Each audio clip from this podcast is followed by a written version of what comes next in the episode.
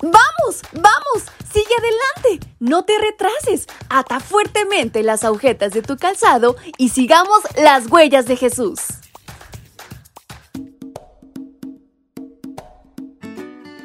Hola, hola chicos y chicas, ¿cómo están en esta mañana? Su amiga Fabi les saluda y les envía un fuerte y muy cariñoso abrazo hasta donde quiera que se encuentren. Bienvenidos sean todos a este su devocional para menores y adolescentes. Y en este 23 de octubre hay una gran reflexión por aprender.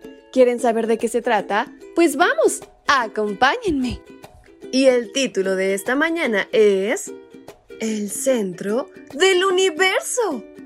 Tú eres demasiado puro para consentir el mal, para contemplar con agrado la iniquidad.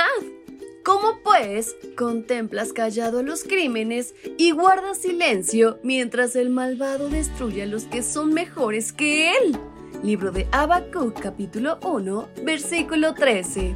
Habacuc no logra entender por qué Dios iba a permitir que los malvados, que eran en ese entonces los babilonios, vayan a destruir a los que son mejores que ellos, refiriéndose a los judíos.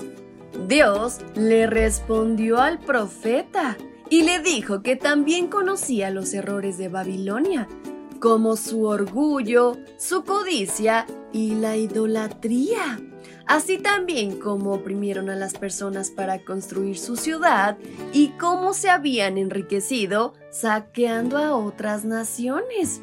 Esto lo hace al final del capítulo 2. A pesar de que el profeta no lograba comprender los porqués de lo que estaba por suceder, entendió dónde estaba el Señor. Pero el Señor estaba en su santo templo. Habacuc 2.20 ese templo donde Dios está no es un lugar donde acudes cada sábado, sino el mismo santuario celestial, o sea, su trono, desde donde gobierna todo el universo con amor. Allí los ángeles y los seres creados de todos los mundos lo adoran constantemente. ¿Puedes imaginarlo? La segunda parte de Habacuc 2.20 que dice, guarde silencio delante de él toda la tierra, le recordó al profeta que no podía cuestionar los planes de Dios. Y eso incluía la forma en que iba a usar a Babilonia para destruir a Jerusalén. Desde esta perspectiva, el profeta reafirmó su fe en Dios y lo adoró diciendo, entonces me llenaré de alegría a causa del Señor mi Salvador. La alabaré, aunque no florezcan las higueras, ni den fruto los viñedos y los olivares. Aunque los campos no den su cosecha, aunque se acaben los rebaños de ovejas y no haya reses en los establos. Habacuc 3, 17, 18.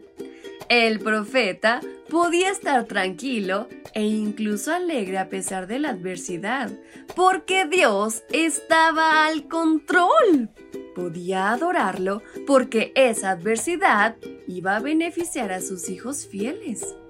Habacuc reconoció que no solo debemos adorar a Dios por lo que nos da, sino porque realmente es. Él es santo, soberano y salvador. ¡Wow! Nunca olvides la soberanía de Dios, porque Él es nuestro fiel amigo, pero sin duda la máxima autoridad divina. Y con estas palabras en mente es como nos despedimos de nuestra reflexión. Su amiga Fabi les envía un fuerte y muy cariñoso abrazo hasta donde quiera que se encuentren. ¡Hasta pronto!